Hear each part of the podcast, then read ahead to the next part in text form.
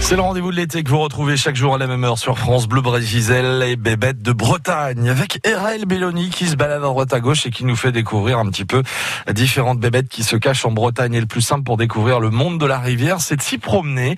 Aujourd'hui, les bottes aux pieds, les puisettes en main, nous sommes en compagnie de Mathieu Le Levier à Ponscorf.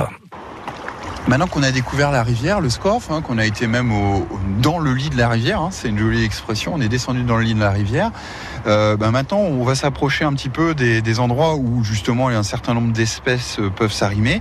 Et euh, l'endroit le, plus intéressant souvent c'est la berge, puisque la berge quand elle plonge dans l'eau, eh bien en fait elle crée un abri, alors parfois pour les poissons comme la truite qui peuvent aller sous berge, hein, comme on dit, mais quand on passe un petit coup d'épuisette sur ces supports, on va voir qu'en fait il y a beaucoup de vie. Euh, il y a beaucoup de vie.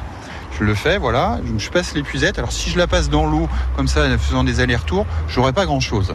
Voilà. Des petits Donc, cailloux. Ouais, des petits cailloux. Donc du coup, en allant vraiment dans les, sur les supports, hein, alors je sais pas que je racle un trop quand même, on fait attention, mais euh, en passant des petits coups, mais on, on va regarder ce qu'on peut trouver dedans.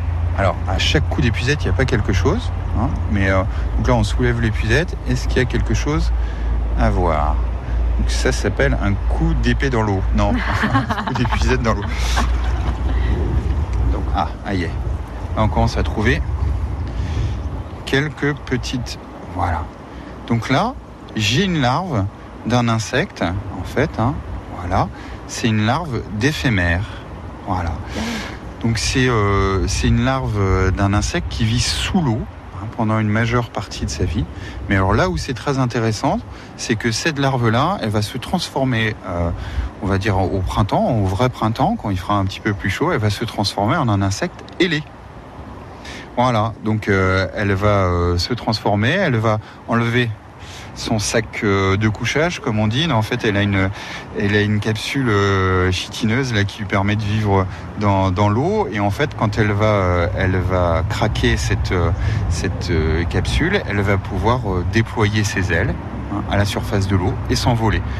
Donc, quand elle le fait, généralement, c'est pour une période où elle va, euh, elle va se reproduire en l'air.